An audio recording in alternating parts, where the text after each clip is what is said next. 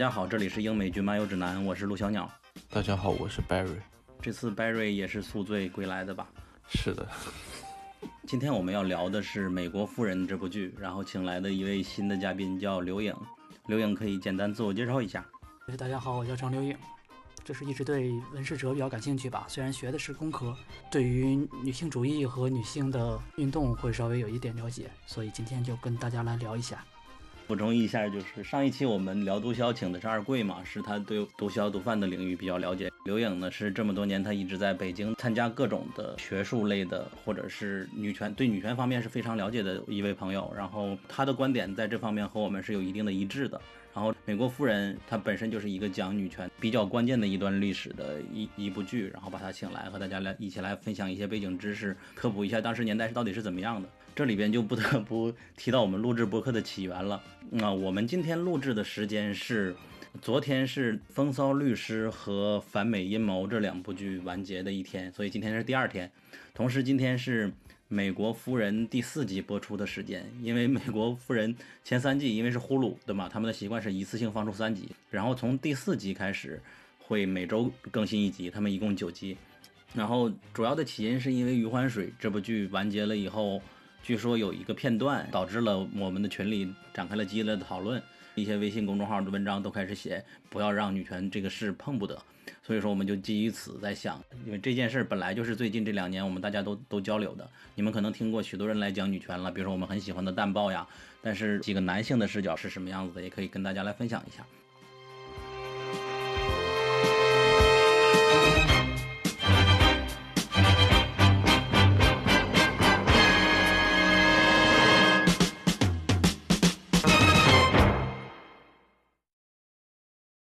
今天的主要的流程是介绍基本信息，然后介绍故事的历史背景，然后再讲前三集的剧情，是非常非常具体的分析。因为我们几位都是不止刷了一遍的这部剧，讲完剧情之后，再结合剧情来讲里边的故事的一些人物分析啊、观点分析啊，以及一些知识补充相关的事情。好，下面我就开始跟大家介绍一下这部剧的基本的信息。美国夫人这部剧呢，它是 FX 制作的一部剧，然后并且在呼噜直播的。呼噜这个平台也是近几年比较兴起的一个 Netflix 一样的呃流媒体平台嘛。它最开始火的一部剧是大满贯的，就是金球奖和艾美奖的大满贯的《使女的故事》。去年它有一部剧也比较不错，叫做《恶行》，我们也把它提评到了年度前十之一吧。自从美国夫人这部剧播出以后，呃，基本上我看一下这些。媒体和自媒体都把它当做了明年艾美奖的最大候选了。然后，本剧改编自《平等权利修正法案》，这个这个法案引发的一个政治斗争的辩论的相关的事件。它不是一个讲历史的事件，它是看过去就会发现，它是一个讲当时的正反两方是希望权利修正法案通过的正方和不希望通过的反方是如何进行政治斗争，然后并且如何在公共场合来表达自己的观点，然后。从观众中就是让选民来给自己拉票这种类型的一个一个剧，然后嗯，对里边的每个人物刻画都很深刻。在剧的片头就说，本剧根据这个法案来的事情改编，部分对话场景做了戏剧的改编，就是并不是完全的纪录片一样的还原每个人。本片之所以被呼声说明年的艾美奖要拿遍，也是因为它的制作团队是比较重磅的。首先，他的编剧是《广告狂人》和《绝命主妇》的 David Waller 等七位的编剧来做的。《广告狂人》和《绝望主妇》都是大家就算没有看过也听过的一个特别经典的剧集系列。然后他的导演分别导过《惊奇队长》《亿万》还有《使女的故事》。这又提到《使女的故事》，也是这几年有关平权类的剧集相相当重要的一部作品。所以说，他们整个团队都是这样的一个班底。本片的还要提一下，就本片的配乐是。绿皮书和有色眼镜的配乐 Chris Bowers，然后他的演员是大小谎言级别的阵容。这几年实际上陆陆续续的有许多明星参与演参演剧集，但是能够呃特别轰动的还是大小谎言开始吧，因为他出现了两个影后主演的一部剧，并且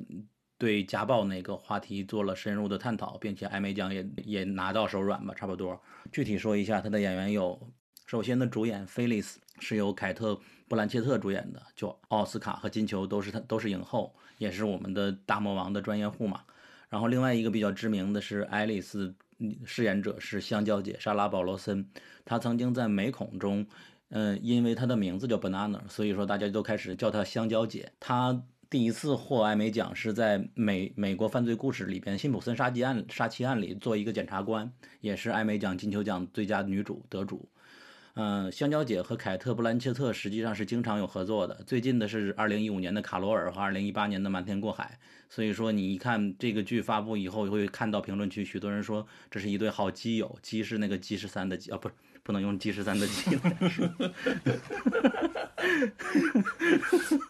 总之，他们是一个好 CP。然后剧中的另外一个比较重要的角色是 Gloria，是一个在里边扮演媒体记者，她是罗斯伯恩，她主要的功绩是《X 战警》里边的一个中情局特工，以及她演过一些惊悚电影，比如说《潜伏》的女主，还有2011年开始播的一个美剧《裂痕》的女主也是她。这里边还有一个呃，另外一位演员是菲利斯的老公，他的主演是约翰施拉特里，他是广告狂人、绝望主妇、摩登情爱都有出演。然后，并且他还是钢铁侠的爸爸 Howard Stark 的饰演者，就是漫威宇宙那个钢铁侠。然后以及之前有一个也是奥斯卡最佳影片奖的聚焦，讲讲的是呃一个媒体调查天主教性侵儿童的一个事情，那里边他也嗯有很重要的角色。他同时他在《父辈的旗帜》里有很重要的角色啊。今天我们的介绍有点像反派影评了。然后另外一个就是里边其中的一个议员，嗯，比较重要的一个议员，他的饰演者是詹姆斯麦斯登，是《X 战警》里边的镭射眼。大家可能对他熟悉最多的是，呃，《西部世界》里边那个 Dolores 的备胎那个 Teddy。所以说一看的时候我就以为他是个 AI，就很容易出戏。整个剧现在四月十五号播出来，正好一周。我们实际上播出的当天我们就看了，然后就想录一期节目，但是因为我们三个 Barry 时常宿宿醉，然后我也时间调调不过来，导致今天才录制。但是它是我们认为值得推荐的剧之一，所以找时间来录一下。四月十五号一次性放出三集，以后每周播出一集。首播三集的烂番茄的开播指数是百分之九十六的新鲜度，是专家的指数嘛？然后它的爆米花观众的指数是百分之八十八，这两个都是很不错了。一般只有在一些特别嗯好的电影，我记得才有这样的一个评分吧。它的豆瓣的分数是九点一，然后 IMDB 的分数之前七点四，现在上升到了七点五。Metacritic 的嗯评分是八十七，这都是挺高的分数了。唯一低一点的是 IMDB，因为它是一个美国观众为主的或者欧美观众为主的一个评分机构嘛。我个人的理解是，那边对女权也逐渐产生了反感的情绪，所以说对它有评分比较低。但也有一种可能是因为这个剧乍一看可能是一个好像反女权的一个剧集，这当然不是真的了，然后导致一些支持女权的人会打满分。当然这个是我胡说的了，嗯。整个的基本资料就介绍到这里，下面我们加入一个环节，之前没有过的，就是三个人分别给本剧打一个分数，讲一下你们基本的观感。Barry 先说吧。如果按照分来的话，我可能大概会再打八分。当然，就这个阵容以及他们的呃表演来说的话，就应该算是他们的一个优点，因为通过尤其是凯特·布兰切特的。表演里面，你可以很清晰的看到他的每一个动作、每一个眼神，甚至每一个笑容，其实都是有他背后的深层次的意义所在那边。所以我会觉得他的表演是非常打动人心的，以及包括他在里面的台词的拿捏程度也是非常好。但是我觉得可能就是对于我来说，可能还达不到九分那个观点，可能因为现在才出了三集。那对于我来说，里面的他角色讲的一些呃反女权的一些台词，的确会让我感到比较不适一点，以及包括他现在出现了非常多的配角嘛。那每个配角的话，其实可能因为三集的内容，所以他很多配角身后的一些情感、一些经历，比如像 Gloria 她小时候的一些经历是怎么。一步一步成长起来的，以及包括 Alice 的一些经历，那我会想说这部分他其实可能还没展开来讲，那我就想说可能是先保留一点态度。那这样的话，所以我会给他打八分。但是整体的剧集质量如果一直维持这样的质量的话，我觉得到最后我可能会给打他打九分。OK，那刘颖呢？是这样的，我一开始看前三集的时候感觉特别好。就我本来是想打九分的，因为我本人是一个不常看英美剧的一个小白吧。就没有办法从什么艺术性方面去做评价。就是我从人物塑造和对于事件整体的把握了来看，我可能会给九分，因为我感觉这个片子对于不同的女性女权主义的流派，或者说女性真实处境的一种体现，都表现的特别好，所以我会想要给到九分。OK。嗯，我个人应该是八点五分吧。我们做英美剧的影评，肯定对标不了一些真正的影评人，因为我们在最初做公众号的时候就说我们不是影评人，是一个爱好者。但是因为看多了，我们自己也会成长嘛。目前我觉得这部剧就是一个非常精致和标志的一个一个美剧了，就是无论是从凯特·布兰切特入手，就是他做出每一个群戏的时候的镜头走位，你会发现。有许多长镜头在里边，然后在 ERA 小组那一方面也会有这样子的，然后就整个的镜头切换这一点是让人非常舒适的，夹杂着一些配乐。另外就是凯特·布兰切特的相当一部分的演讲和和别人沟通、对答如流相关的事情，你真的会感觉他真的实在是太大魔王了，这种感觉让我感觉到有一点点的害怕。就像剧中的一些台词来说，就他把一些明明是不正确的东西，那特别巧妙的包裹在包在里面了。然后再就是本片的一些会加大了一些历史真实的一些影像嘛，当当时那个年代的一些流行歌曲，还是挺有年代感的。然后，然后从推荐度来说，我们三个应该是一致五星推荐了吧，大概是这样的一个分数。OK。下面的环节就是跟大家简单介绍一下历史背景。这是一个比较悲剧的事情，就是发现，呃，今年我们最喜欢的几部剧有一个是《反美阴谋》，然后它讲的是二战期间的一个呃一一个故事，然后这次《美国夫人》讲的又是一九七零年代的一个。故事，所以说，我你好像你如果不懂点历史，根本都看不了剧了。然后我想，这什么原因呢？可能还主要是拜特朗普总候选总统所所赐。之前我们看的美剧，每年评的年度最佳，往往都是虚构类的，就是幻想类的。就美国人都很想上太空，就算反恐，也只是极端的恐怖主义。而现在呢，他们都往往都拿历史开刀了。因为你看了的时候，就感觉你生活在历史里，所以说就是这样子。现在，嗯，就由刘颖老师来跟大家介绍一下这是怎样的一个时代，也方便大家看剧之前能够基本的了解。嗯，好，就是如果大家曾经看过一些女权相关科普的话，肯定会知道，就是我们一般会说女权运动，它会历史上分为，呃，第一波、第二波、第三波，甚至现在还有第四波的提法。就是第一波可能是从十九世纪到二十世纪初，大概是一九二零年左右。然后第一波女权主义运动的诉求是争取女性的政治权利，也就是平等的投票权。呃，然后第二波的话就是大概从二十世纪的六七十年代，主要是争取女性的社会经济这这方面的权利。然后第三波可能就是再往后。我们现在这部剧讲的主要是一九七零年代。那个女性主义第二波是怎么被女主大魔王打下去的？当然不是他，肯定不是他一个人的原因，只不过是他以他为代表吧。所以我要科普这个背景的话，我会想要从第一波的结束开始。第一波女权运动的标志是一九一九年美国通过的第十九条宪法修正案。这条宪法修正案主要就是要给予女性选举权。然后在一九二零年，这个修正案经过了三十六个州的批准，终于正式通过。从此，美国妇女获得了和男子平等的政治权利。然后，这个修正案通过之后呢，大家发现女性并没有成为一个统一的投票集团，大家反而是和那些男男性一样去分散成各个党派，所以并没有，呃，因此给女性更多的政治或者社会生活的地位。然后，妇女问题呢，反而迅速的从政治和舆论界消失，未来的妇女也不会再关注妇女问题了。然后再往后就是第二次世界大战。这个时候呢，美国就有一种保守主义的思潮的复兴。那个时候就会有人说，呃，女性的天性决定了她们应该做家庭妇女，大家应该去扮演好母亲和妻子的角色，这才是女性最大的幸福。然后当时的报纸、杂志、广告、电视都会宣传这种女性应该回归家庭的这么一种观念。其实这个和我们现在也会有一点联系哈。当时会有人把这个观念叫做女性的奥秘。我们在剧里面也会看到这样一本书。就是这本书会刺激大魔王去投身于反女权的这样一个行动，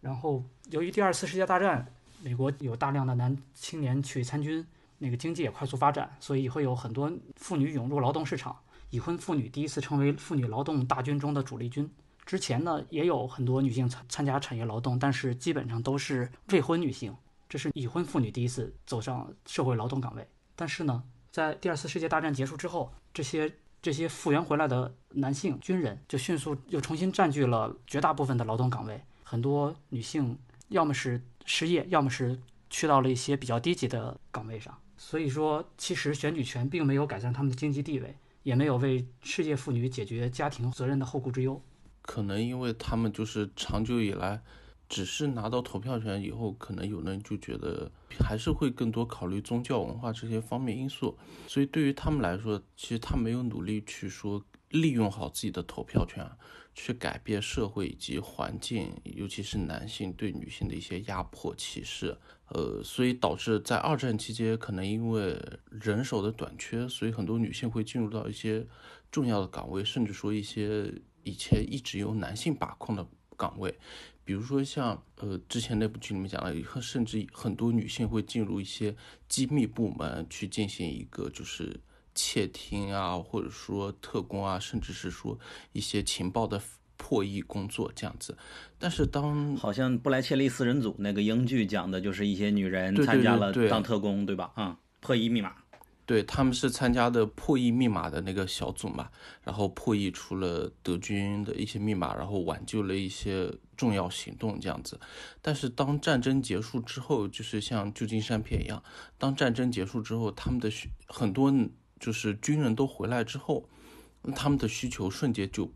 直接就被抛开了，他们就等于说被抛弃了，然后会被调到，比如说像图书馆啊，或者说一些部门的文职，比如说打字的秘书啊之类的，就会抛到一些无关紧要的岗位上面去，这样子。对我，我听下来那个刚才你们讲的，就是相当于女性拥有选举权也没有多久，在这个阶段，对吧？嗯，对，是一九呃一九二零年，然后他们也尝到了工作的苦头，主要是他们拿到投票权之后，应该投票只是。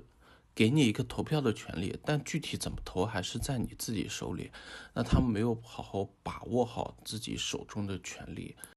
是是这样的，就是投票的话，他就没有这个选择的余地，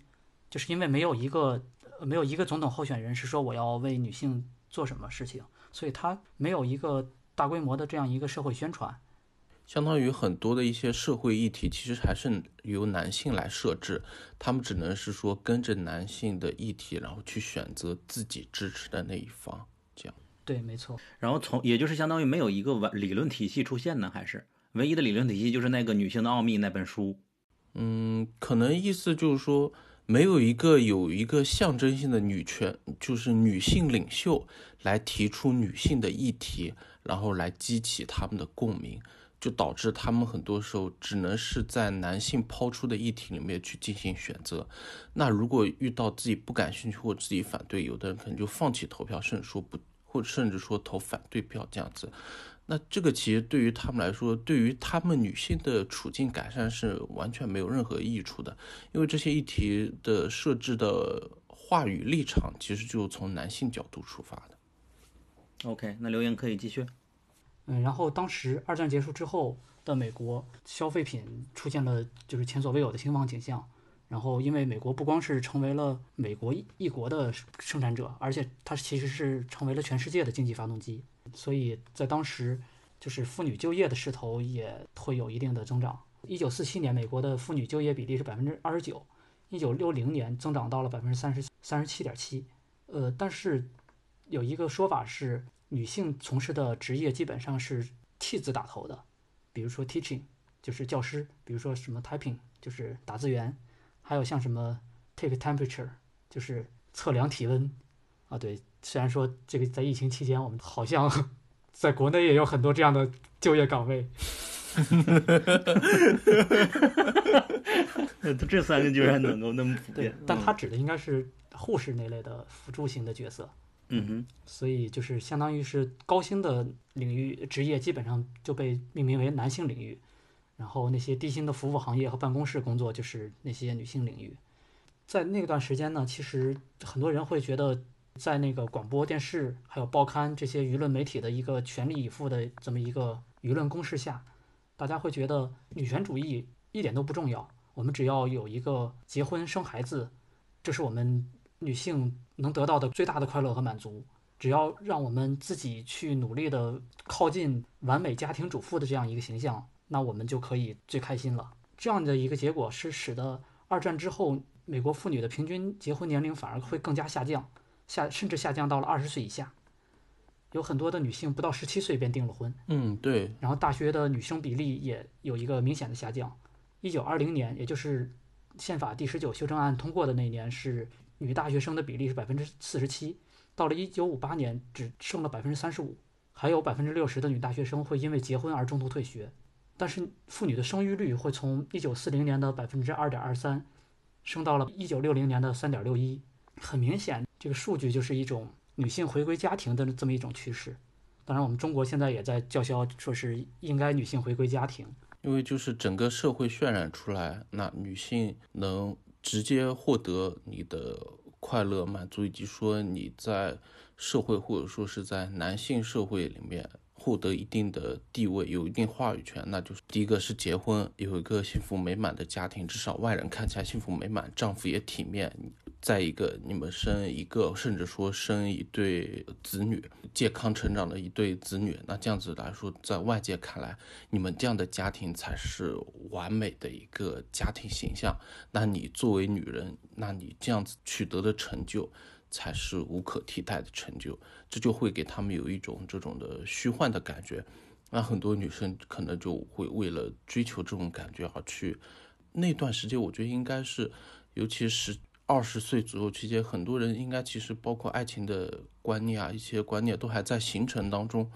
啊，可能就呃莫名其妙不明不白的，然后就跟着社会的潮流，然后就嫁了一个人，然后生了孩子。包括我记得像《美国夫人》剧里面，他们那天不是爱丽丝跟爱丽丝跟菲利斯不是有在聊天嘛？是说他们团体里面有个女的吧，好像是说她才不到三十五岁，但就已经当上了奶奶。那这样子的话，他们平均大概十六七岁就已经结婚生孩子了，是这样子的。包括他的，他对他女儿的教育也是大概十六七岁就生了第一个孩子，所以他就已经成了一个奶奶。是的，这样的生活其实，在《革命之路》里面也会有。嗯就是那个前几年比较火的一个电影，可以看到很多就是小两口家庭和他们的孩子一起跑到郊外的乡村去买一栋或者租一栋独栋的房子，然后自己跑到那个城市里面去上班。然后这样的话，就好像是他们已经介入了幸福美满的中产阶级生活，感觉好像比我们现在中产阶级还是要幸福一点的。对我，我们只能住在五环外的郊区，在通州买套房。对对对，但是他们的那个就是女性的生活其实并不很幸福，就在那个电影里面会有特别明显的体现。然后这样的话，再往后就来到了我们就是现在要讲到的六十年代的第二波女性主义运动。这一波运动，其实在同时期发生的还会有其他的一些运动，比如像黑人民权运动，像反越战运动，还有一些文化领域的反传统文化运动，还有像同性恋平权运动，当然还有在政治领域的那个麦卡锡主义运动。呃，我们可以一个一个简单说两句。比如说黑人民权运动的话，它是我们知道，其实在美国，呃，是十九世纪五十年代的时候，就有一场南北内战，在南北内战中，林肯废除了。在法律上废除了奴隶制，并且在南北内战之中和之后陆续通过了宪法的第十三、十四和十五修正案，呃，其核心内容分别是废除奴隶制和强迫劳役，然后定义黑人也是平等的公民，以及确认黑人的选举权。但是呢，在我们知道林肯是被刺杀了，在之后继任的总统安德鲁·约翰逊，他其实是这个同情南方的人，他。并没有按照林肯的激进改革方案对南方进行改革，反而是给了南方白人更多的选择。于是，南方各州就发展出了自己的所谓的“隔离但平等”的口号和法律，事实上保留了种族歧视的政策。所以，就有了二十世纪的美国黑人平权运动，像我们在课本上可能都学到的马丁·路德·金，像什么黑豹党。嗯，剧里提到了黑豹党。对，剧里面那个薛薛列他的。一开始的合作伙伴就是来自黑豹党的那个议员。对对对，就是有很多美剧都会有这样的一个表现。我记得《守守望者》里边，但是呢，黑人民权运动本身会很少有女权色彩。比如说，马丁·路德·金本人就特别大男子主义，就是剧里边也有那个黑人参议员，他其实是黑豹党。他是参议员吧？应该是，呃，对是他是参与，你说 Sherry 吗？不是那个男性？不是就他合作的那个黑豹岛的那个，应该叫德勒姆德勒姆吧？应该是。德勒姆也是会因为党派利益而放弃那个，这也就是为什么那个漫威电影漫画叫黑豹的原因，对吧？呃，对。当然，这也不是说，呃，黑人民权运动一定是要反女性的，只不过是因为这个女性并不是黑人民权运动的主要关注话题，嗯，而且大家都成长在这么一个性别歧视的环境里，所以大家没有办法认识到这样一个性别压迫的存在和严重性。呃，黑人民权运动的主要成果是一一九六四年的民权法案，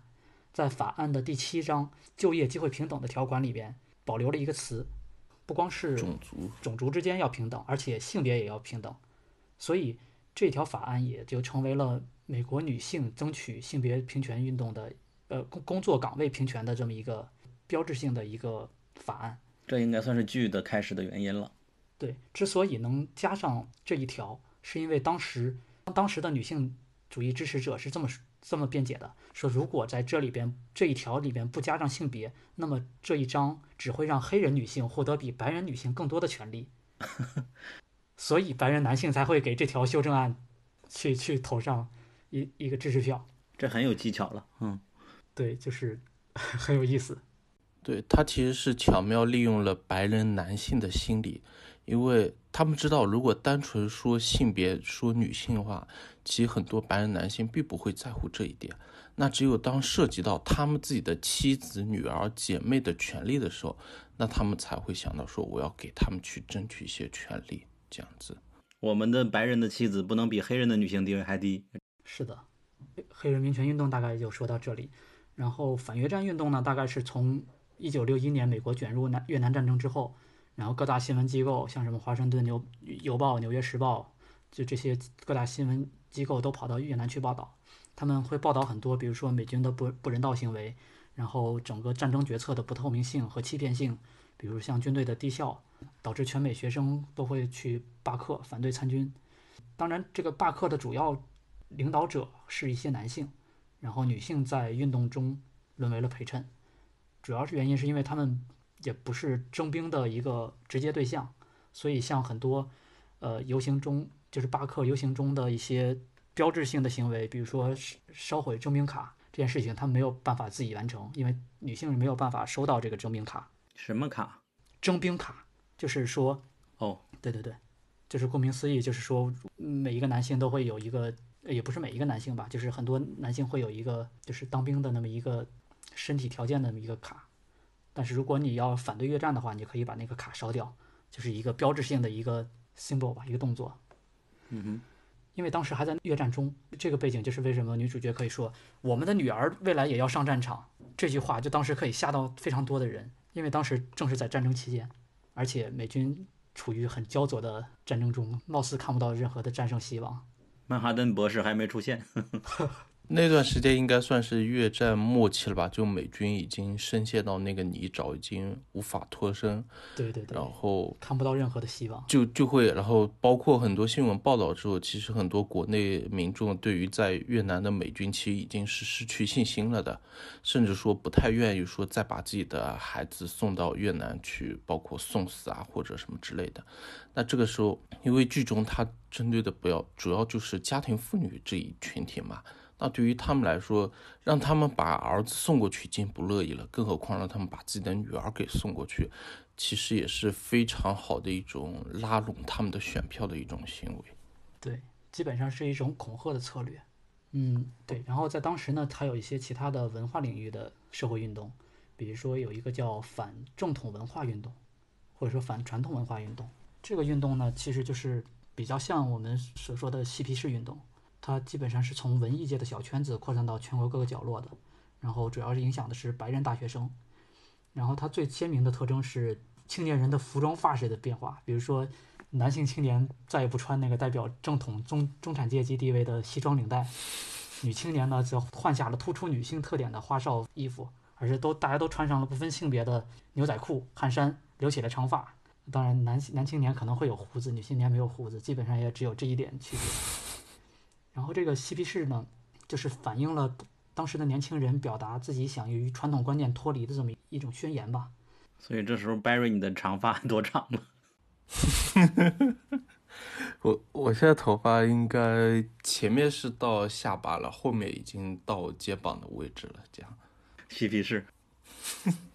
文艺复兴。然后那个嬉皮士运动它的崛起对于女性主义的崛起有两方面的意义，一方面呢是它对于传统的中产阶级行为和准则做了一种挑战，然后为日后妇女向传统性别的歧视的挑战做出一种精神上的准备，然后。这个运动对于工人和呃公共和私人精神和肉体以及感情与理性之间的这么一种主次关系也进行了一种打破，使得很多妇女、很多女性吧，就有可能会意识到自己处于从属地位。嗯，就之前还没有意识到呢。对，因因为他打破传统观念的话，他就可能会在其他的社会维度上也会有这么一种想法。但是呢，反过来说，嬉皮士运动又是由男男子发起的，也是以男子为中心的。所以他可能会，他可能会因为大男子主义，然后使得女性沦为这个嬉皮士运动中的一种作为性工具的这么一个态度。所以这种态度其实在当时是比较普遍的，而且在当时很多人批评嬉皮士运动的时候会说，美国的社会会性解放嘛，特别可怕，特别恐怖。呃，也也有些人会说这个性解放运动是因为女性解放运动。这么说对不对呢？其实只是部分正确，因为。性革命一部分是因为从二二十世纪二十年代开始的避孕技术发明，性和生育不是那么截然相关的，那性和娱乐可能就会关系更大一点。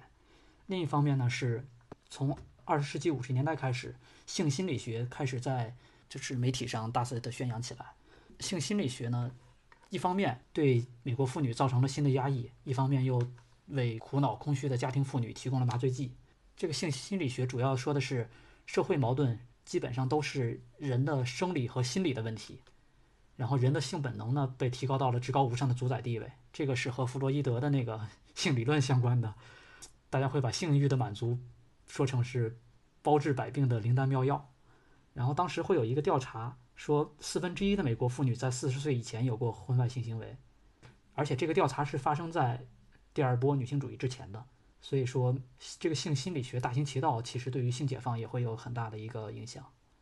但是呢，这个这个性心理学它会也也是一种男性为主体的一种，也会让很多女性呃认为自己是性工具，而且男性也会这样认为。所以可能会一方面给美国家庭妇女提供了麻醉剂，另一方面又对美国妇女造成了新的压抑。然后，同性恋平权运动呢是在一一九六九年开始，嗯，标志性事件就是持枪暴动。这个和呃我们的剧可能关系没有那么大，是不是电影《米尔克》Milk 是讲这个事情的？嗯，这个运动的话可能跟 FX 另一部剧就是 Pose 的话，可能关联性更高一点。嗯，姿态，嗯。然后这这是前面算是我们这个剧的一些前情，对之前发生的一些历史背景，对对对。然后之后呢，把这个剧之后发生的一些事情可以按照左翼和右翼来简单的做一个区分。从七十年代开始，左翼也发起了一项文化战争，是通过所谓的承认的政治来进行的。呃，这是一个比较偏政治哲学的词。然后，如果我们往社会运动那边说，可能就是叫把它可以把它叫做身份政治，可以部分等同吧。呃，在这个身份政治里面，还有一个经常在国内舆论被抨击的一种说法，叫做政治正确。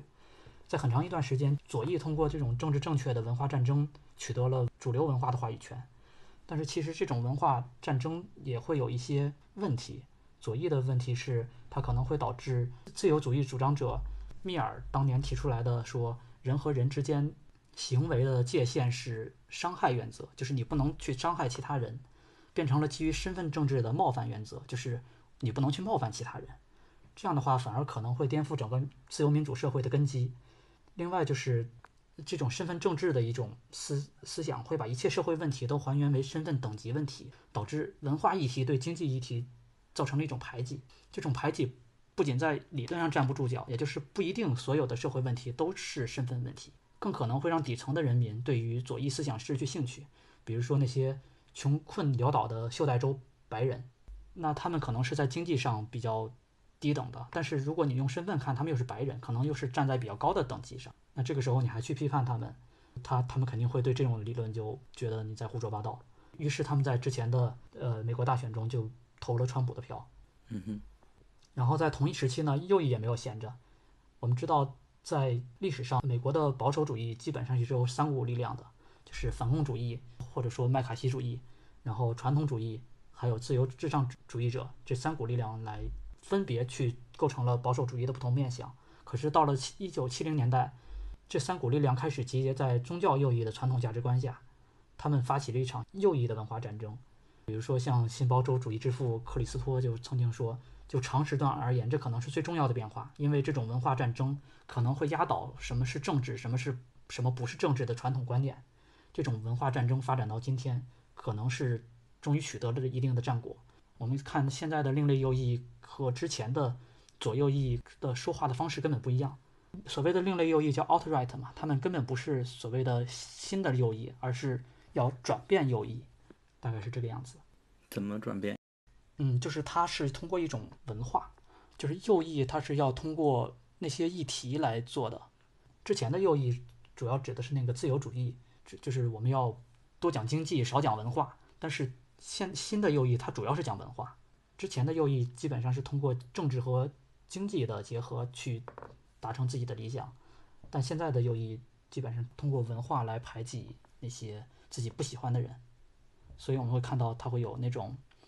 比如说像呃修墙，比如像那个排挤新移民这些这些事情。嗯哼，是不是现在基本的背景结束了？还是？对，背景结束了。我要在这里讲 ERA 吗？那接下来这个历史背景就是与本剧剧情比较相关的，然后是 ERA。那你开始。好，我们在这个剧里边会看到，就是有很多的斗争，基本上是通过这个平等权利修正案，就是 ERA 去进行的。比如说像。Gloria 他们的这个全国妇女政治核心小组，他们是要推进 ERA 获得通过，然后女主大魔王他们的组织干脆名字就叫 Stop ERA。嗯，所以我们就需要对 ERA 这个这个宪法修正案去进行一个了解。在了解之前呢，我们先来说一下为什么宪法修正案需要各个州的通过。因为其实在美国，在1787年制宪的时候就曾经有这样一条说，我们的宪法是不能改的，但是如果有新的修改的话，可以在后面不停的加宪法修正案，所以当时的宪法修正案的表决的一个规定是说，必须经过国会参众两院的三分之二表决通过，并且经过四分之三州的州议会的批准才能生效。至于各个州是怎么一种批准生效的一种办法，比如说你是用全民公投，或者是用呃议会投票，他没有做详细的规定，这个留有各州来决定。然后批准的时间是没有具体的规定的。所以我们可以看到，第二十七修修正案其实是在一七八九年提出的，直到一九九二年才通过生效。这个前后隔了大概一百多年。然后在此之前，和女性相关的宪法修正案有两款。第一条是，就是美国南南北内战期间发生的，呃，第十四条第一款说，所有合众国或规划合众国并受其管辖的人都是合众国的和他们居住州的公民，任何一州都不得制定或实施。限制合众国公民的特权或豁免权的法律，也就是说，这里其实在给予黑人美国公民的待遇的时候，顺便也给了就是所有的女女性美国公民的待遇，在法律上认为大家是平等的。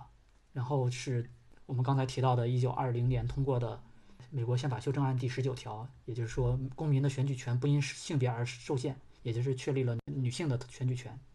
那么 ERA 是怎么一回事呢？是在美国。通过第十九条修正案赋予女性投票权利之后，有一部分人会想要争取女女性更多的地位，因为女性获得了政治地位之后，还有在经济上、社会生活上没有获得平等的地位，这个地位没有被法律保障，所以当时有些人就提出了 ERA，就是平等权利修正案，它的目的是使许多歧视妇女的州和联邦的法律失效，核心基本原则就是性别不应该决定男性或女性的合法权利。然后从一九二三年开始，平等权利修正案是第一次提交到议会。之后基本上每一年都会有人去提交，但是除了一九四六年、一九五零年和一九五三年之外，这样的议案基本上没有被人关注过。所以说，一九二三年就开始提交今天这个剧讲的这个修正案了，是吗？对。OK。随着女权主义在一九六零年代之后的复兴，ERA 再次进入国会立法议程。女权组织是在一九六零年代末和一九七零年代初进行大规模的示威，并且游说政客，最后才会促使国会通过 ERA，并且得到了四位在世总统的支持：艾森豪威尔、尼克松、肯尼迪和林登·约翰逊，所以到了1971年才会有这样的一个 ERA 以绝大部分的赞成票通过。我们要知道，在众议院它是一个354票赞成、24票反对、51票弃权，这个是几乎是完全的一个绝大多数。然后参议院是以84票赞成、8票反对、7票弃权。所以在之后，尼克松才可以去签署这个宪法修正修正案，发放到各州去，让各州去进行一个批准。然后这段可能前面说一点比较好，就是什么是平等权利修正案，其实就是非常简单的三句条款。第一条是说，美国联邦或任何州不得因性别而拒绝或剥夺法律上的平等权利。第二条是国会有权通过适当的立法执行本条的规定。第三条是本修正案自批准起两年之后生效。嗯哼，就是我们如果看这三条的话，似乎没有什么问题，就是认为法律不应该因为性别而进行权利上的一个区分嘛。对，就像剧里说的，没有人会反对一个叫平等权利修正案的修正案。对，但是没想到在头一年有二十九个州批准，直直到一九七七年有三十五个州批准，但是之后就再没有州批准了。本来只要有三十八个州批准就可以。对，但是一直都没有能能够达到，因为当时给的年限好像是给了一，我不知道他们为什么当时确认的一个截止期限是七年时间，就是一九七二年开始七年时间。对，没错，就是当时呃，就是提修正案的时候，他认为是七年时间足够了啊，所以当时他修正案内写了一个说是那个七年时间通过，但是其实通过时间。在宪法的修改程序上面，并没有一个明确的规定，所以虽然一九八二年就有保守派说这个平等权利修正案已经正式死亡了，因为已经过了时限了嘛，但是其实在今年，也就是二零二零年的二月十三号，美国众议院投票批准说是呃平等权利修正案是没有这么样一个截止期限的，也就是相当于取消了这样一个截止时期。就是接下来如果之前有反对的州。如果进行重新一个投票表决通过的话，那他也是承认的，是吧？呃，按照先例，就比如说之前说的美国第二十七修正案是一九八七呃一七八九年提出，直到一九九二年才生效，所以似乎是可以的。但是也有其他的宪法学家认为说，那你们可以这样反悔的话，那会不会有的州，比如说他之前曾经批准，之前同意，现在是不是要需要重新让他们去批准一下？是，万一他们可能会变得不同意了呢？所以现在其实是有这样的一个争议。ERA 的讲解大概就到这里。呃，你这是你准备的资料结束了是吧？对对对。那我觉得还可以补充一点是，关于有关堕胎的历史，就是有一个比较关键的情节，也是为了投票堕胎权嘛。这个历史有有相关的了解吗？大致想想，应该其实第一个可能是因为是宗教，因为他们是毕竟整体还是基督教国家嘛。那在基督教的。教制里面，他们会认为你这个堕胎其实不被上帝允许的一个行为。再一个，第二个可能也是因为跟之前有讲过的，就一一个间接引发一个运动，就是所谓的性解放运动嘛。因为性解放运动的话，虽然有避孕技术的发生，但是很多时候其实可能就是我只能揣测，可能就是说没法及时采取避孕措施啊，或什么之类的，那就导致。有些情况下，可能女性会意外怀上，比如说婚外情的一些孩子，或者说是一些未婚先育的一些孩子，一一些情况是这样子。那对于他们来说，如果无法进行堕胎的话，那他们只能生下来，就好像。之前大家一直都会讲，如果不能允许我堕胎的话，那如果有人强奸犯强奸了我，我又怀了他的孩子，那我只能把他孩子生下来。以及包括在一些地方，你可能甚至要跟强奸犯进行一个结婚，这样子的话，其实这个在本质上应该是，其实应该算是侵犯了女性的人身权利吧。这个具体我也不太了解。包括那时候，包括剧里面，这个我们的剧情里边在讨论，现在不能讨论这件事儿。嗯。但是大概大概的背景是这样子嘛，就是主要还是因为宗教原因吧，可能在压抑，就是说不允许他们堕胎。但从女性她实际的，包括整个性解放啊，以及说后面的性觉醒的来看的话，他们其实是觉得就身体是自己的嘛，掌握自己的身体才能掌握自己的权利这样子，所以他们会选选择说要支持堕胎这样子，就女性要有选择。要有权利选择自己是否堕胎，而不应该由男性来选择。对这个，这个我我我我大概说一下吧，就是其实对于堕胎的话，反对的一个主要原因是因为宗教原因，就是因为圣经上其实有写类似的就是你不可杀生之类的话。可是其实这个事情就会有很大的争议，因为什么算生命？比如说还没有出生的婴儿的权利和母亲的作为一个完整的人的权利发生冲突的时候，是不是应该以母亲的权利为主？再比如说像很多人就认为说，任何时候只要孩子没有出生就可以去堕胎，然后有些人会认为，比如说在一定孕期之内是可以堕堕胎的，它会有各种各样不同的争论，所以堕胎其实是一个蛮复杂的一个问题。嗯哼。呃，然后在美国的话，其实是在一九七二年还是一九七三年，曾经有一个比较著名的罗伊诉韦德案。这个案子就是当时是打到了最高法院，最高法院判处说女性是拥有堕胎的权。在此之前，就是女性只能通过一些黑诊所去偷偷的堕胎。嗯，在片子里面会有一点体现。然后去年的话，川普曾经提名一个大法官叫卡瓦诺，这个大法官他。有反对堕胎，对吧？有，他本人是一个被传言说有强奸丑闻的这么一个法大法官，但是他在上任之前曾经公开反对过这个罗伊诉韦德案，所以当时，呃，川普做这个提名的时候，很多人就会觉得，呃，如如果他成功的当上了大法官，可能会改变这个，因因为美国是一个判例法的国家嘛，他可能会使得这个鲁伊诉韦德案被推翻，未来女性就。不能再享有堕胎的自由，所以现在的美国是每个州都可以的吗？还是分州？有的州还是不行的。原则上是不可以禁止堕胎的，但是每个州可以规定，比如说有的州可能可以规定说多少个月之前的可以多，有的州可能松一点，有的州可能严一点，可能会有这样的一个区别。OK，如果没有记错的话，我可以回去再查一下。嗯哼，那整个的历史背景结束了，然后我简单总结一下，就是美国。经历了黑人运动，然后同同性恋平权运动、反战运动，以及两次的女权运动吧。然后最终现在是尼克松担任总统的时候，啊，张伯伦当首相的时候，越战的期间，整个的剧就产生在这里。大大概是这样吧。在讲剧情之前，先跟大家科普一下，本剧主要围绕着以下两个阵营以及一些主角和配角吧。首先，最大的主角当然是大魔王凯特·布兰切特饰演的，叫菲利斯·施拉弗利。她的丈夫是一个律师，她自己曾经也在华盛顿混过政治圈，很有一定的影响力。但是现在作为一个全职主妇，但是她在自己的社区也会有自己的影响力，经常会发表一些文章，一直关注核战争的一些议题吧。大魔王这个阵营里边，他所代表的是美国的一些家庭主妇嘛。和他一在一起的还有一香蕉姐主演的爱丽丝，这个爱丽丝本身也是一个完全的家庭主妇，非常保守。然后她就希望不要通过女权法案，嗯，平权法案。另外比较重要的就是基于 ERA 的议题做的一个全国妇女政治核心小组，然后它的创办人叫贝拉，是一个嗯老太太，她本身就是反对核武器试验，反对越南战争，号召女性为和平而罢工，就是特别讨厌约翰逊，因为约翰逊把美国拖入战争了。她也是历史上一个比较著名的一个女权主义者运动者吧。另外一个比较重要的人叫 Gloria，她是美国女权运动的先锋。从记者到社会到活动家，和别人一起创办女士的杂志，剧里边比较好看的一个角色，就第二集就是以她为命名的。她的扮演者是罗伯斯恩《前夫》的女主。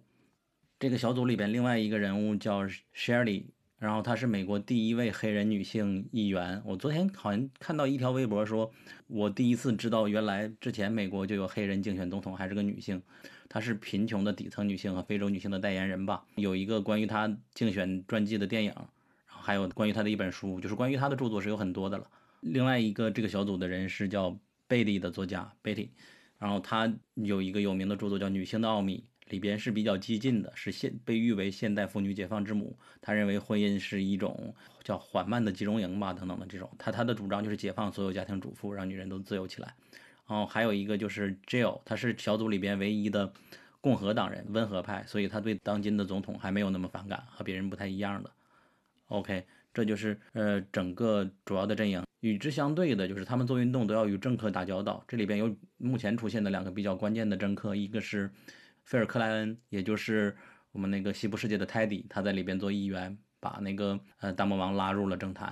然后另外就是乔治斯坦利麦格文，也就是民主党推选的一个总统候选人，在选举中后来败给了尼克松嘛。美国历史学家、作家、前美国参议员。参与创建了现代好莱坞的政治激进主义。这就是本剧里边一些主要的人物了。我先插一句，就是谢丽谢丽她其实也不是第一个竞选总统的女性，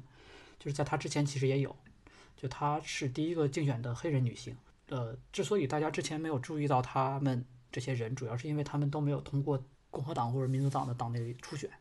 就是希拉里是第一个通过党内初选的这么一个人，而且希拉里之前有多年的从政经验，所以她很早就为中国人所熟悉。OK，然后下面的一个环节就是我们根据剧情来聊了。这里跟大家着重提醒一下，如果你没有看过剧的话，我们建议你看完前三集的剧再来听，因为我们是全程有剧透，并且比较深入的进行分析。OK，然后 Barry，你现在可以讲剧情了。剧情一开始就直接点出了主角嘛，就是凯特·布兰切特饰演的菲利斯。菲利斯一开始的话，他的形象就是他之前应该是支持某个参议员，但是失败了。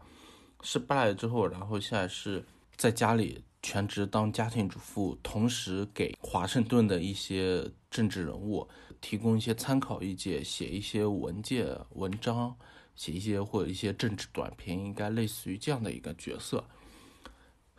包括剧情一开始，他一直在讨论，就是，呃，美国跟越南之间的战争，以及美国跟苏联之间的，呃，核战争。包括他一开始就有谈到美苏双方关于军备条约的一些谈判啊之类的情况。他是个军迷，但是后面他应该是好朋友 Alice，然后。某一天提到了 ERA 这件事情，菲利斯他对这件事情是完全不知道，因为他只专心于华盛顿，专注于核武器战略这一方面。因为他周围的群体都是家庭妇女群体嘛，而且都是那种中产阶级、精英阶级的那个家庭妇女阶层。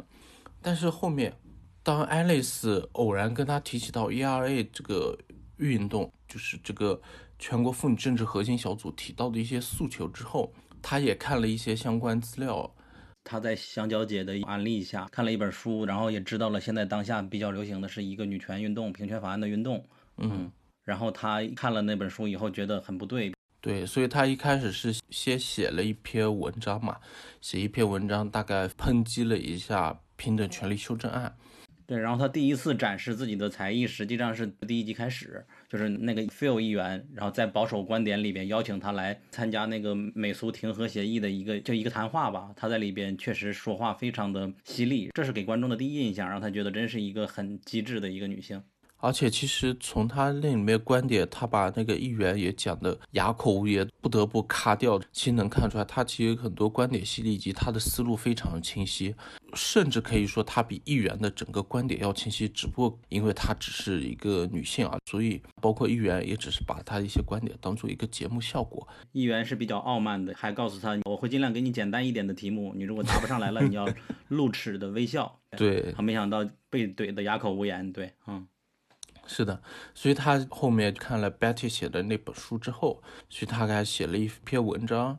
讲的是个人对于平等权利书证案一些抨击的观点，而且他把他都寄给了他周围认识一些忠诚的一些家庭妇女，寄到各个州寄过去。对，那篇文章应该叫《女权主义错在哪儿》。对，而他的文章其实是在。这些群体里面是引起了巨大的反响，包括它里面提出的一些假设性的未来，算是一种半恐吓的形式，使得那些家庭妇女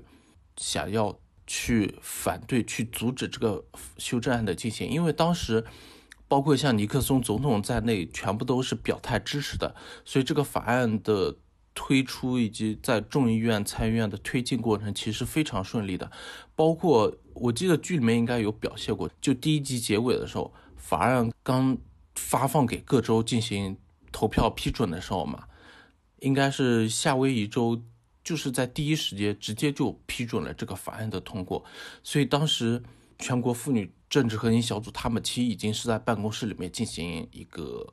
呃，party 狂欢的一个氛围开始在庆祝了，包括像他们其实都展望了很美好未来。像女主所在的伊利诺伊州，他们会觉得说这些州其实虽然可能会有点困难，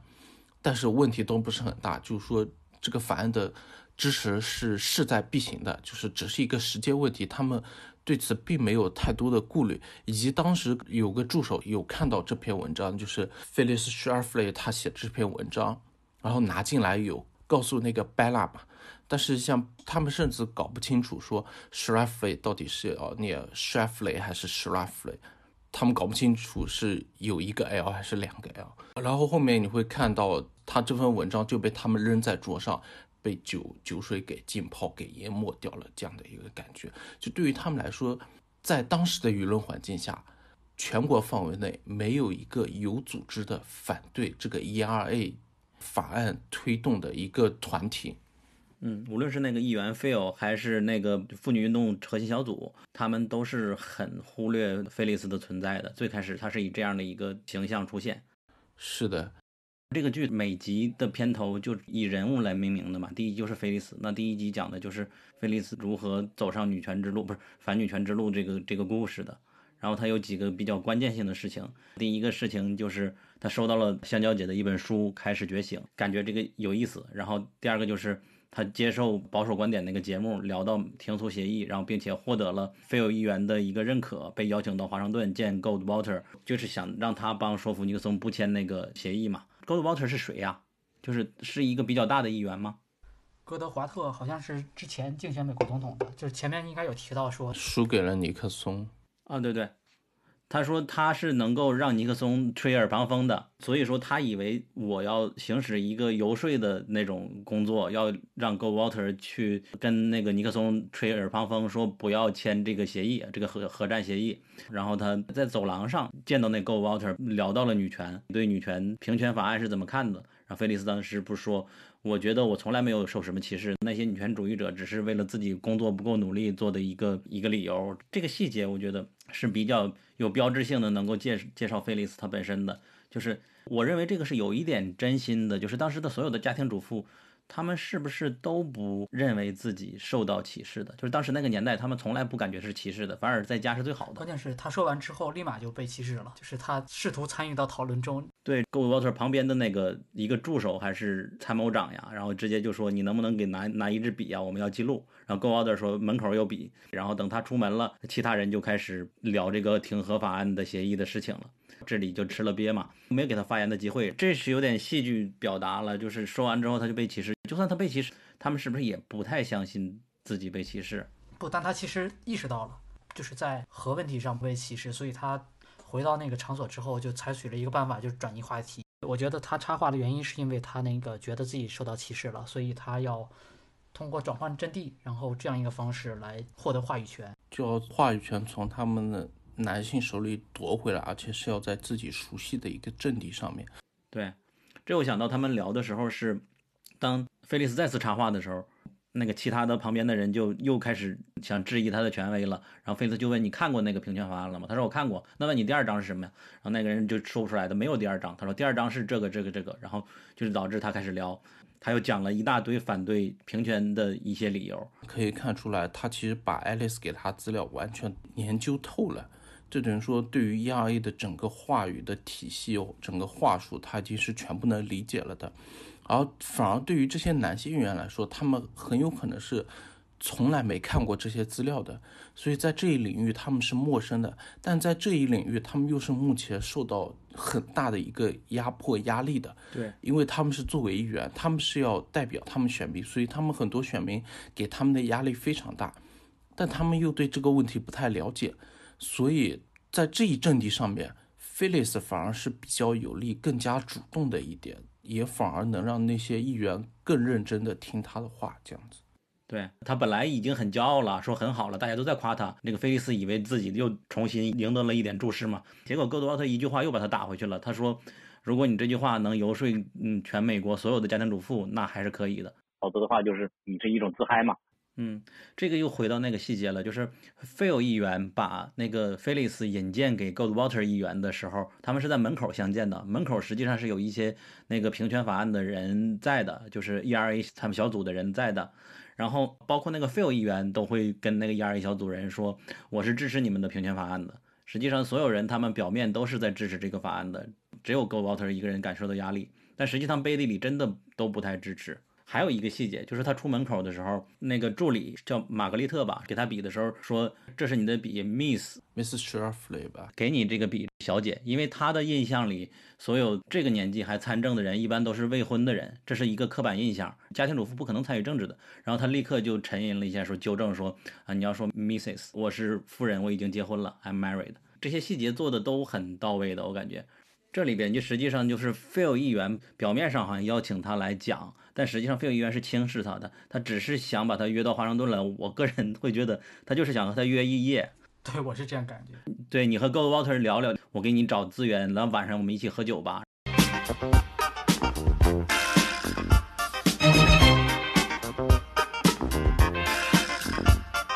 然后上回书我们讲到，就是菲利斯嘛，她是一个很优渥的家庭主妇，当然也不是完全优渥了。然后他因为被 Phil 议员去吸引到华盛顿，以为在那儿可以发展，结果遭受了不是很好的待遇，所以说他回到家里，决定在家里来开始做反对 ERA 的事情。然后他就在一个母女午餐会、家庭主妇里边定期的一个会上，发布了一个有关女权的一个相关的演讲。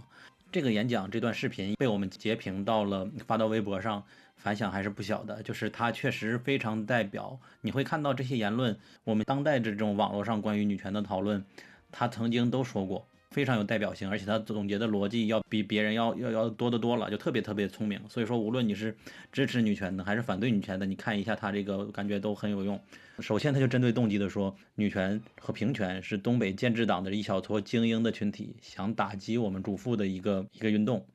然后第二条是。女权虽然是主张女性自由选择自己的命运，但是如果你选择做主妇的话，你就会被他们瞧不起，不被当人看了。这是一种双标。代表作就是其中有一个叫《女性的秘密》啊，那本书上写着，婚姻是舒服的集中营。下一条就说，女权是一个消极的生活态度。他总说女人不好工作呀，工作被打压呀，不能被提拔呀。你结婚了还会说被当成仆人啊。他说：“这个时候，在场的所有主妇都笑了。我还被当仆人吗？我在家照顾孩子这么其乐融融的这种感觉，因为这符合他们当时的心态嘛。然后下一条就是说，女权实际上是想建立性别中立社会，女生是去被征兵的。这个因为越战的阶段，他们都很担心女人也被征兵这种事情太恐怖了。然后女人是家庭的照顾者，啊，这是反美国的，孩子是我们生的，这是上帝的旨意，你还要反上帝吗？啊，下一条就说。”一旦这个法案被通过了，女性会做两份工作，而且都做不好，到时候最终可能就决定不生孩子了。这也就为什么 Gloria 如今四十岁了还单身。Gloria 就是 ERA 平权的运动倡导的那个组织那个记者，哦，也是我们本剧的一个主角。他是想让宪法解决他的私人问题，因为他们这种人都找不到男人结婚，就一个巨型的嘲讽。在这里面有个细节，就是他不是把他的妹妹。艾琳诺吧，她的妹妹吗？应该是她丈夫的妹妹吧。嗯，不是把她也拉进这个母女聚餐会嘛？我不知道她有没有结过婚还是离婚啊？应该是一直四十多岁未婚吧？应该是没有结过婚，没结婚。其实周围家庭妇女对她这种大龄单身女青年也有歧视的。这种母女聚餐会就是母亲带着孩子，大家来吃午餐这样的一个聚会嘛。其实是不欢迎他的，但是因为呃菲利斯的坚持，所以把他给邀请过来。所以他一开始的表情还是很开心的。但当菲利斯最后这段演讲涉及到大龄单身未婚女青年，尤其是讲 Gloria 也是跟他一样的情形的时候嘛，展现出的一些歧视性、呃讽刺性的话语的话，其实后面让他会觉得自己在，但是周围的已婚妇女都是笑得很开心的。但只有他是感觉到自己受到了冒犯，受到了侵犯，这样子的感觉。这个实际上就牵涉到了这个事情刚开始没多久，这个妹妹实际上就来他家哭了嘛。嗯，说我到四十多岁还没有结婚，而且在之前的剧情里边，那妹妹帮他寄他曾经写的关于核战的文章到四处，还聊到了我最近认识了一个人离婚了，然后正好可以给你引荐一下。我这妹妹到他家哭了，说我至今还没有办法嫁人，是没有人爱我之类的，就很惨。实际上他们因为保守派嘛，他们认为婚姻是唯一的归宿，所以说你要没有的话就很痛苦。然后菲利斯就安慰他说。哎呀，我们家的孩子都把你当做母亲来看待的，所以说你是一个很棒的，你生活多充实啊，这么照顾他。没想到转眼 到那个母女午餐会上就把他嘲讽了一番，就给他好多镜头嘛。嗯开始他很开心，后来他就很难过。是的，这里边就提到了还有一个细节是那个香蕉姐，嗯她把那本书给了菲利斯嘛，尤其是她提到了那句“婚姻是舒服的集中营”，就那本书里边原原著的话的时候，香蕉姐和他一起来复述出来，香蕉姐就很得意嘛，就感觉这个运动是我造成的，我把菲利斯给唤醒了，这种嗯感觉。这这些细节都是很有意思的，嗯以及包括在后面他们准备成立组织的时候嘛，爱丽丝是想说，如果要设立分会，那我应该算是一种功臣之一。那伊利诺伊州的这边的，或者说路易斯安那州的那分会会长，应该是我来当吧。实际上他后面，对，另外一个主妇也是那样的，嗯。对对，那这个午餐会的演讲，实际上你如果注意到的话，表面一片其乐融融的那种感觉，仔细看它的 BGM 的是一种非常紧张的感觉的。就开始它是没有背景音乐，到最后他说这是格劳瑞亚想通过宪法来解决自己的问题，大家一阵哄笑的时候，表面上大家哈哈笑的，但实际上音乐是非常的紧张的，就是让人感觉到像反美阴谋那种纳粹即将被杀那种感觉的音乐。所以说这些镜头语言和就是拍摄手法都是很有意在酝酿这一点的。And perhaps that is why the liberationists are trying to sow these seeds of discontent among we happily married women. They want us to join them in some new sisterhood of frustrated togetherness because none of them can find a man who wants to marry them.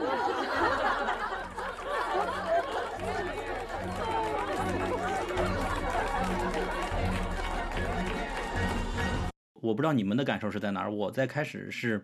没有看出是在讽刺菲利斯的，直到这个音乐出现，我才感觉到啊、这个剧是在讽刺菲利斯。之前我是没有太多的感觉的，就只是感觉她嗯很完美、很女强人的形象。你看她虽然说反女权，但是她非常女强人，然后很有人格魅力，然后讲的都很有逻辑、有道理。但后来听到这个音乐，我在二刷的时候看前边就好多的地方都是有一些暗示的，包括议员主持人让他要保持微笑，讽刺意也极强嘛。嗯，但是这个音乐我感觉主题就定调了。说到这里，第一集就结束了嘛？我我我我想在前面再加一段儿，嗯，就是我想对布兰切特的那个话反驳一下。你说布兰切特在午餐会里讲那些话，你想反驳一下，对吧对对对，？OK，就是布兰切特他叫什么菲利斯，菲利斯他那些话其实他有一些逻辑上的问题。首先就是女权主义并非是针对主妇的，这个是我们应该都知道的。它主要针对的是整个社会结构或者是社会文化，但是是否蔑视已婚妇女，这个其实是根据不同的流派是有多少是有一些不同的。我们知道女权女性主义有特别多的流派，主流来说，比如说自由主义女权肯定是强调人人平等嘛，它肯定不会蔑视已婚妇女或者某一个群体。嗯，然后就是他另外一个说法是，这女性可能会未来失去特权，我们的女儿会被征兵，然后说这些是上帝的意志。其实这些是属于把自然差异和传统理解成正当，就就是这种提法，其实是在弗里丹的《女性的奥秘》里边就驳斥了这种观点。比如说，他这种说法会有其他的一种延伸，比如说受过教育的女性是不快乐的，因为她们接受的教育使她们难于安于现状，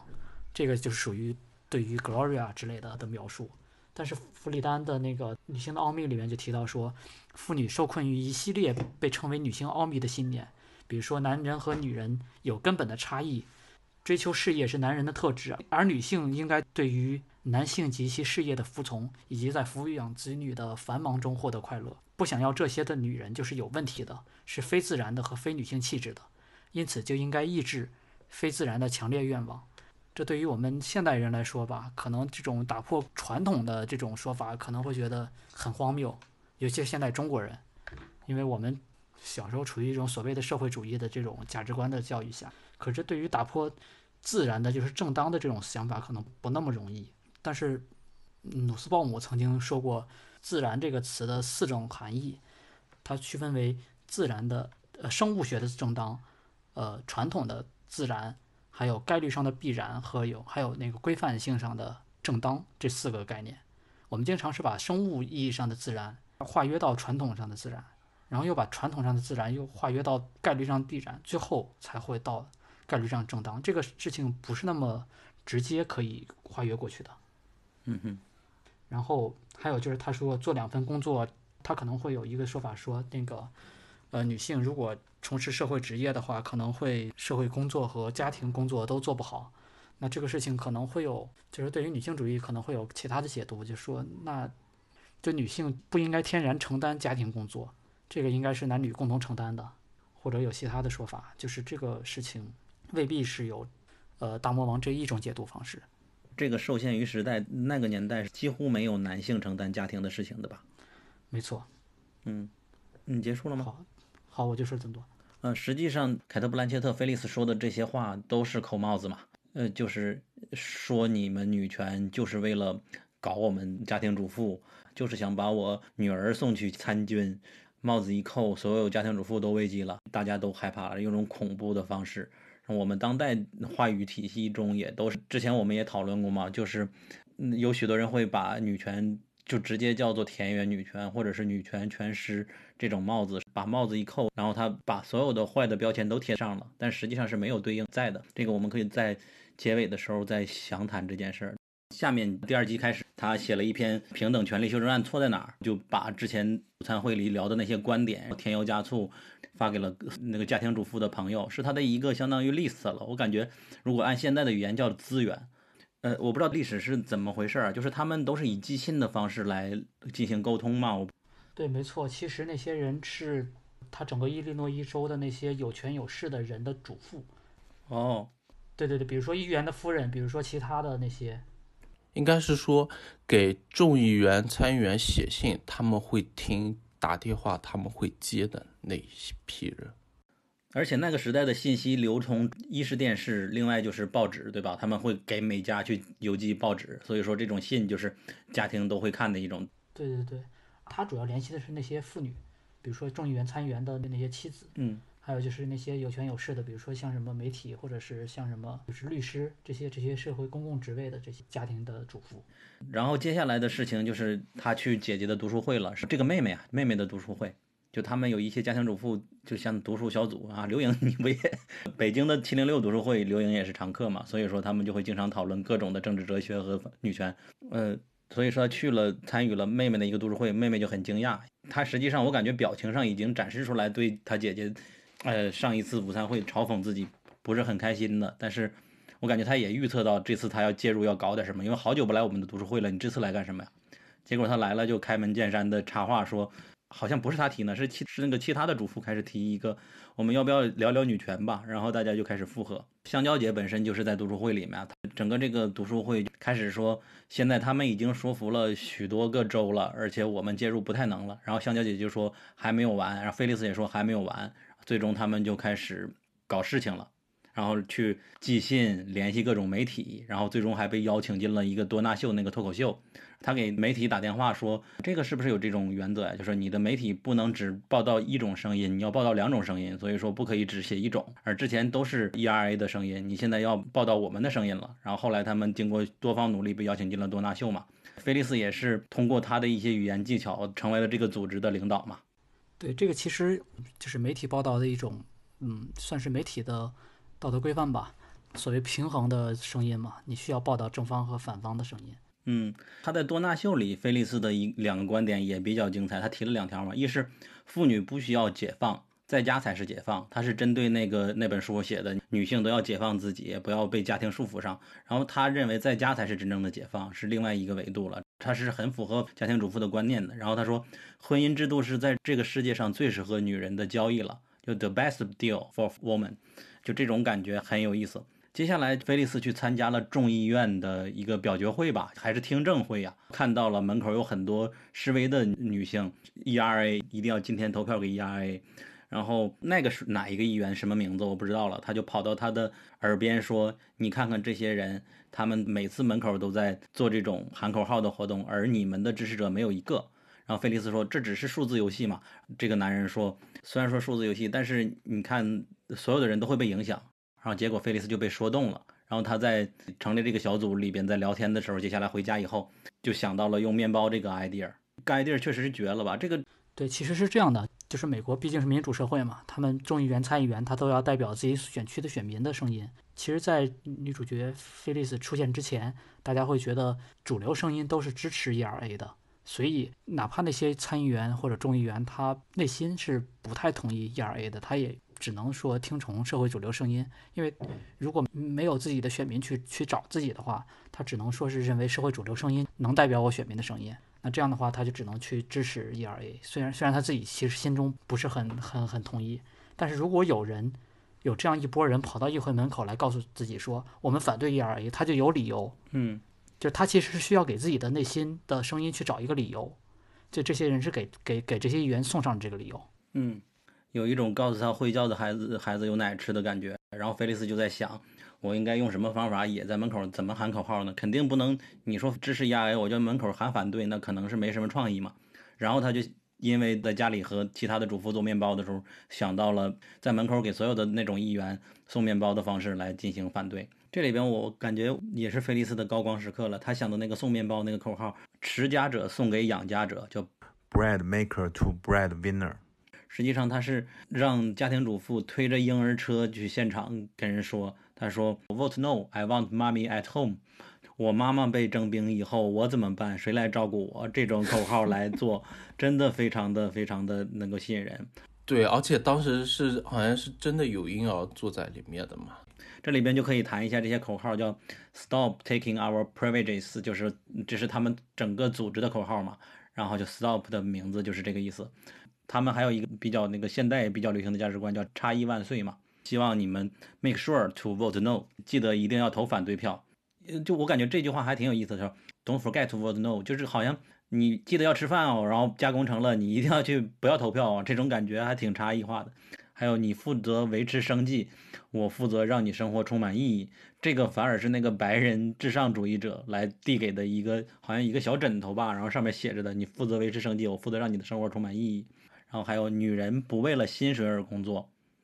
都是他们的口号。相比而言，ERA 的口号就比较激进了，就直接说 ERA no，因为这个他们都不需要去介绍了，实际上就相当于之前已经启蒙够了，我直接提我们 ERA 的名字就够了。对，毕竟从二三年开始的。然后还有人说婚姻是卖淫呀，赡养费是战争赔款啊，就是反战的口号嘛。Don't call me a girl，女女人掌握自己的身体是权利，这些东西都是偏。一看就是正确，但是确实让人不喜欢的一些口号，就这对比来说，他们输也是挺正常的吧，在当时那个年代。而且会看到一个说法是，就女人不为薪水工作，它还有一个说法是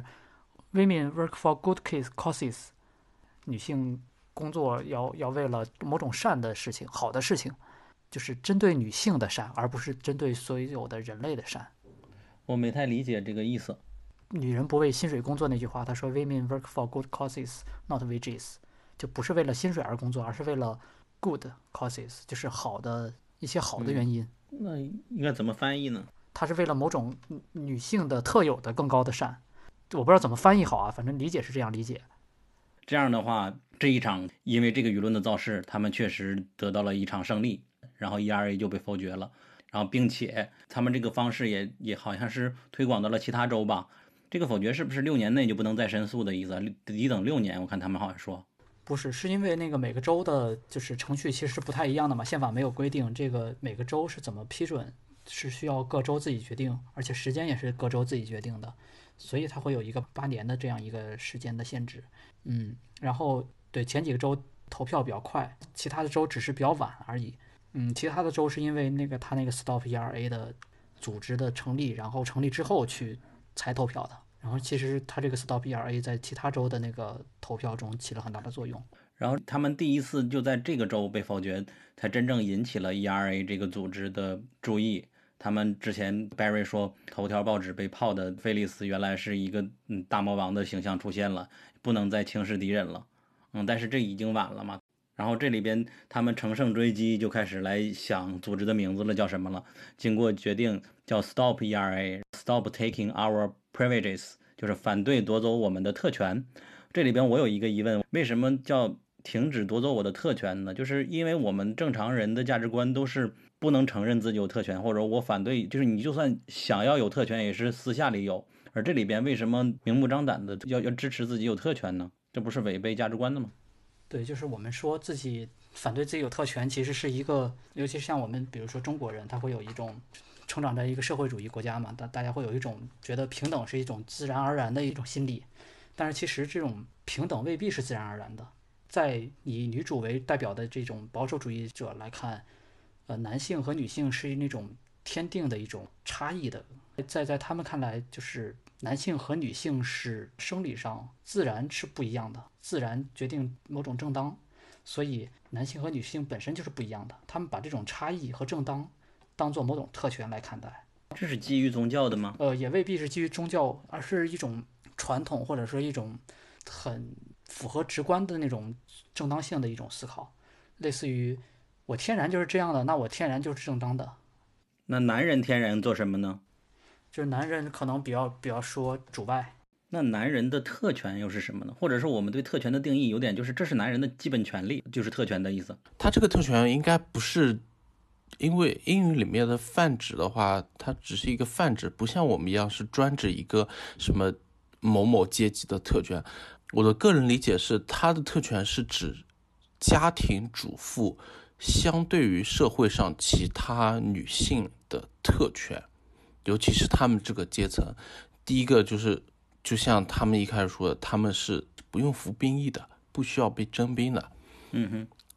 再一个，他们觉得说他们是不需要养家的，只要有男人负责工作赚钱，他们只需要比如说把面包烘焙好，把孩子抚养好，把早餐都做好，把丈夫的衣服熨好、烫好、洗好，做好自己职责分内的分内的事情。那你男人在外面工作多辛苦，遇到多困难的事情都跟他无关。相对于这些工作的辛苦以及劳动的繁重来说，他们觉得他们这样的悠闲，甚至说有些时候聚聚餐、读读书，然后吃吃吃吃下午茶，这些对于他们来说，这是他们的一种特权。相对于他们会觉得说，ERA 那些女性来说，在外面奔走，在外面工作，然后呼上街呼吁抗议啊之类的，对于他们来说，这些是他们无法忍受的一些事情，也就是也是他们不愿意去做的一些事情。这样子，包括其实像他们取名字的时候，其实还蛮有趣的，就是他一开始想取 Stop 嘛，就其他人有提供参考嘛，Stop taking our provider。Stop taking our protector，对，就是反对夺走我们的呃供养供养者，反对夺走我们的保护者。在他们的语境上，他们自然而然已经把男性当做了家庭的保护者，以及家庭的经济来源，以及说供给支持。包括像菲利斯，她要参加之前参加竞选，资金肯定也是她丈夫通过游说拉拢其他人给她投的一些资金。他自己其实没有任何资本去参与竞选之类这种情况的，所以对于他们的语境来说，只有保障保障他们丈夫啊，就是家庭成员里面男性的一些优势地位，嗯，政治经济的优势地位之后，他们才能从他们身上获得一些经济支持啊之类的，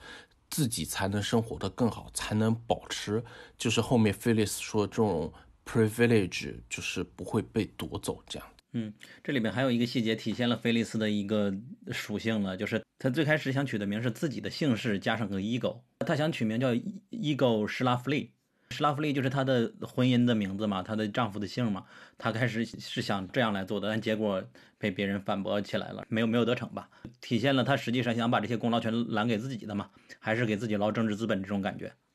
对我，我再重新说一下，就是其实我觉得，就是说他背后的思想，就是说他把事实上的社会性别分工当做一种正当天然的这么一个一一个事情，然后他他把这种事情正当化了，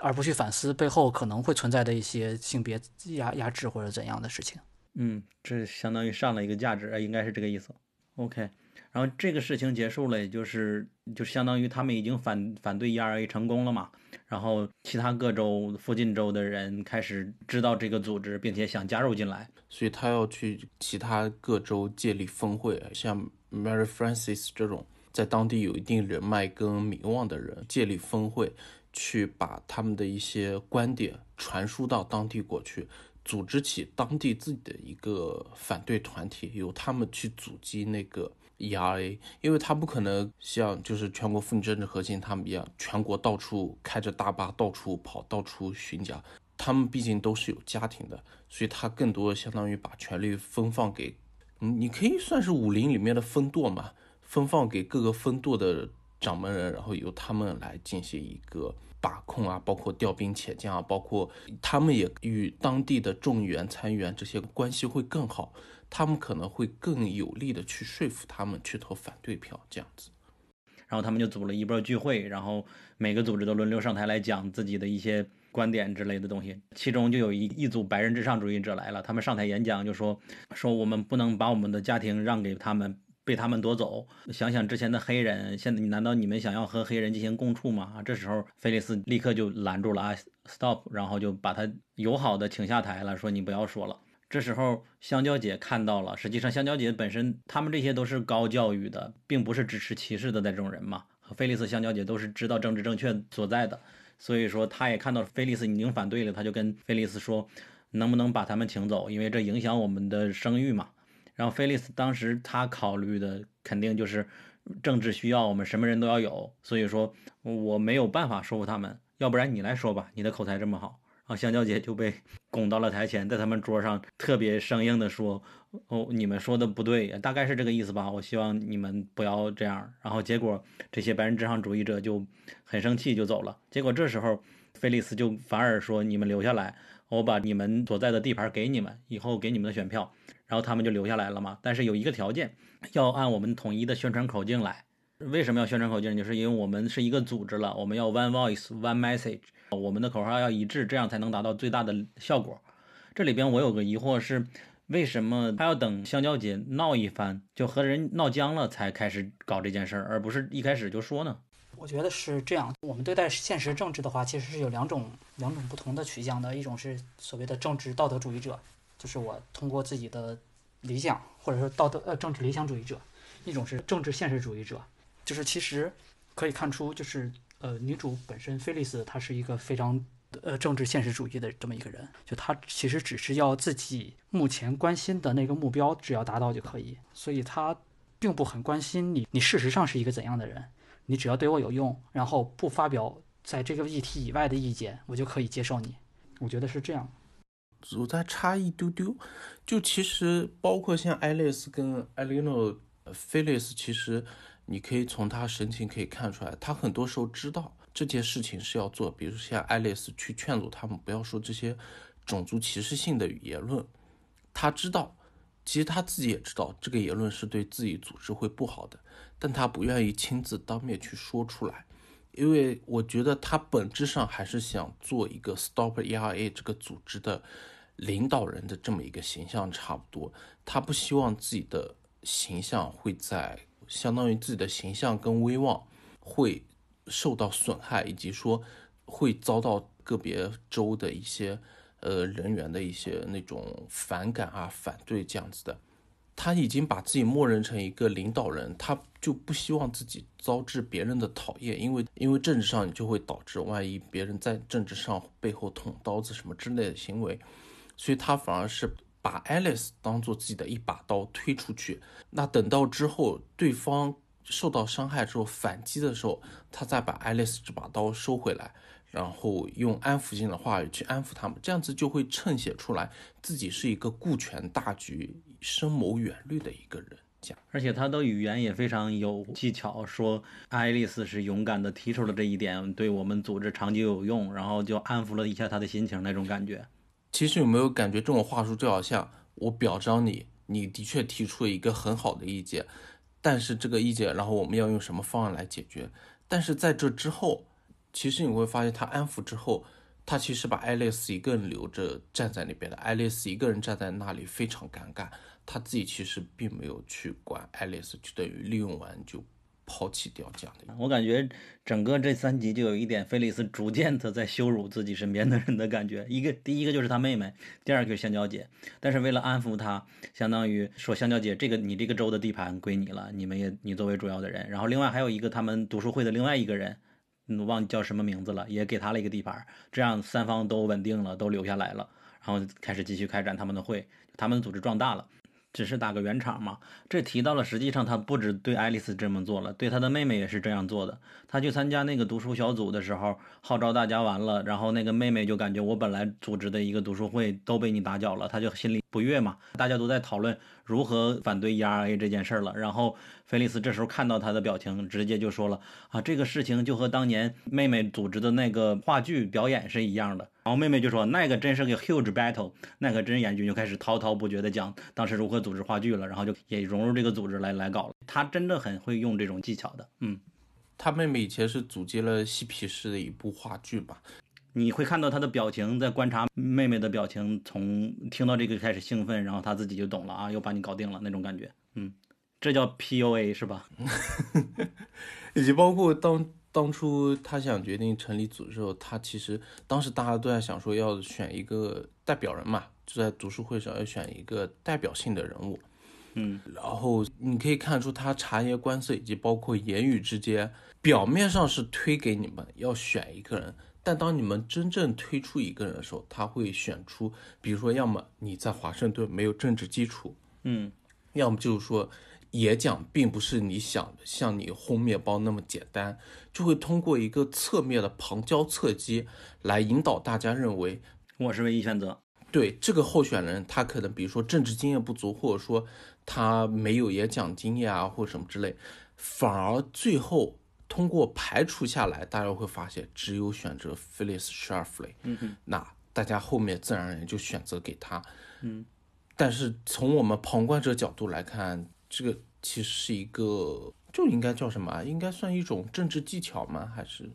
？OK，实际上这样一来，呃，菲利斯这条线解决了。我们可以重新看一下这个剧的题目，叫 Mrs. America。实际上，它并不讲的是凯特·布兰切特一个人，而是讲的美国的所有的家庭主妇这个群体。他讲的不只是菲利斯一个人，而是他们整个他们这个群体所面临的一个事情。哦，然后我补充一个细节啊，不知道你们有没有注意到，就第三集开头，他们不是在家里举行聚会，就是那个呃，菲利斯他的长子不是是叫约翰吧，John 吧，好像是他应该是大学毕业回来之后嘛，然后搬回家里来住嘛。这个时候就是他的那些，就是他周围的朋友，不是应该是爱丽丝吧？是说他的女儿好像再过几周就十七八岁了嘛，想要介绍给他认识嘛。嗯，但其实你可以看出来，他儿子其实并没有太大的兴趣。但菲利斯另一个朋友是说，他的儿子 Tom 什么去参加什么什么计划之类，那应该是类似于丛林计划什么之类，就去野营了嘛。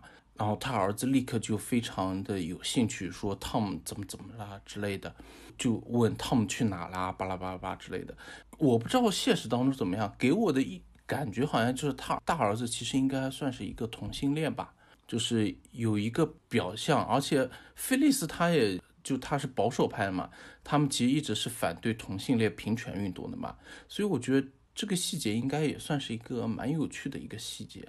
哎，我倒没注意，这个我也没有注意。果然，Gary 是有 gay 达的人。这个我也没有注意。没有，因为我是觉得他这整个就是他的语调嘛，就是谈到他那个女儿跟那个 Tom 的时候，他的语调以及他表现出来的兴趣跟行为跟行为就非常不一样，就会后面会很兴奋，前面就很无聊的那种感觉。所以我在想，他会不会可能就是他大儿子其实是同性恋？所以我在想，后面剧情会不会？把这一部分稍微再展开讲一下，因为这个话其实是哦，我想起来了，我们搜资料的时候，实际上他的儿子就是同性恋的，这个是事实。我想起来了，哦，这样子，就是同性恋了。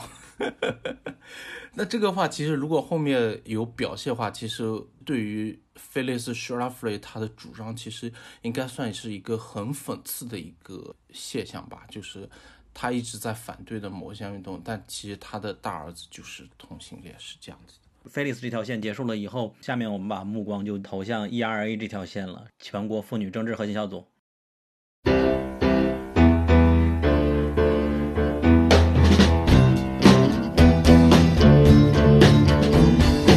你好，我是九号 AI，推荐你在苹果 Podcast 订阅我们，并给出珍贵的五星好评。如果你想和我们互动，欢迎来小宇宙 App 给我们评论哦。同时，网易云音乐和喜马拉雅也会同步更新我们的节目。我们的微博和微信公众号都是英美剧漫游指南，但分工有所不同。微博会发布新鲜的英美剧资讯和我们第一时间试看过的所有新剧的速评。微信公众号则只会推送我们认为非常好看的剧集推荐。另外，我们还有播客听众群，入口可以在公众号后台回复 E I C Cast 获取，拼写是 E I C C A S T。我们下期节目再见。Now, baby, you're